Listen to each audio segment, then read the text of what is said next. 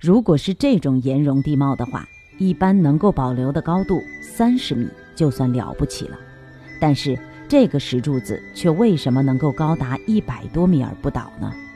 听众朋友您好，欢迎收听《民间怪谈》，我是主持人清溪。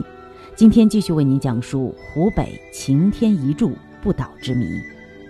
万西南说，是因为石柱子的结构是薄层里，薄层里强度很大。一炷香的岩层很密，在化学沉积层之间，砂石层很薄，这样就使整个岩石形成了一个结实的整体，所以不容易倒塌。原因解释起来就是这么简单，但问题是，在一炷香周围的岩石看上去差不多一样，为什么却找不到第二根和一炷香相仿的岩柱呢？其实，在恩施大峡谷中，也常能够见到超过三十米的石柱。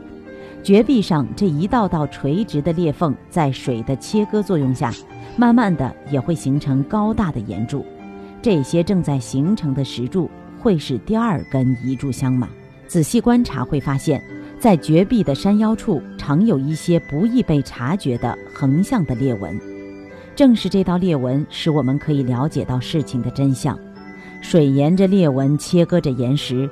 沿着垂直裂纹的切割，使岩石形成了石柱；而沿着横向裂纹的切割，就像在一棵大树上拦腰砍了一刀。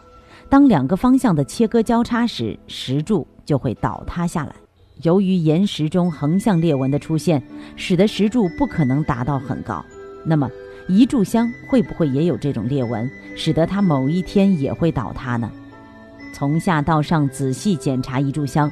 除了这条短短的垂直裂缝，我们再也没发现那致命的横向裂隙。看来，大自然中能保留像一炷香这样的又细又高的岩柱是非常巧合的事情。那么，大自然对它就真的没有威胁吗？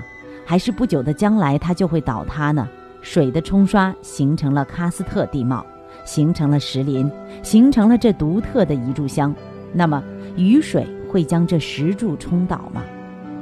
在恩施大峡谷，这里海拔已经接近两千米，远远望去，地面上看不到大的河流，看来强大的水源只能来自雨水。那么，恩施的雨量会是怎样的情况呢？为此，记者们也专门去当地的气象站了解情况。好了，今天的民间怪谈就到这里，明天继续为您讲述湖北晴天一柱不倒之谜。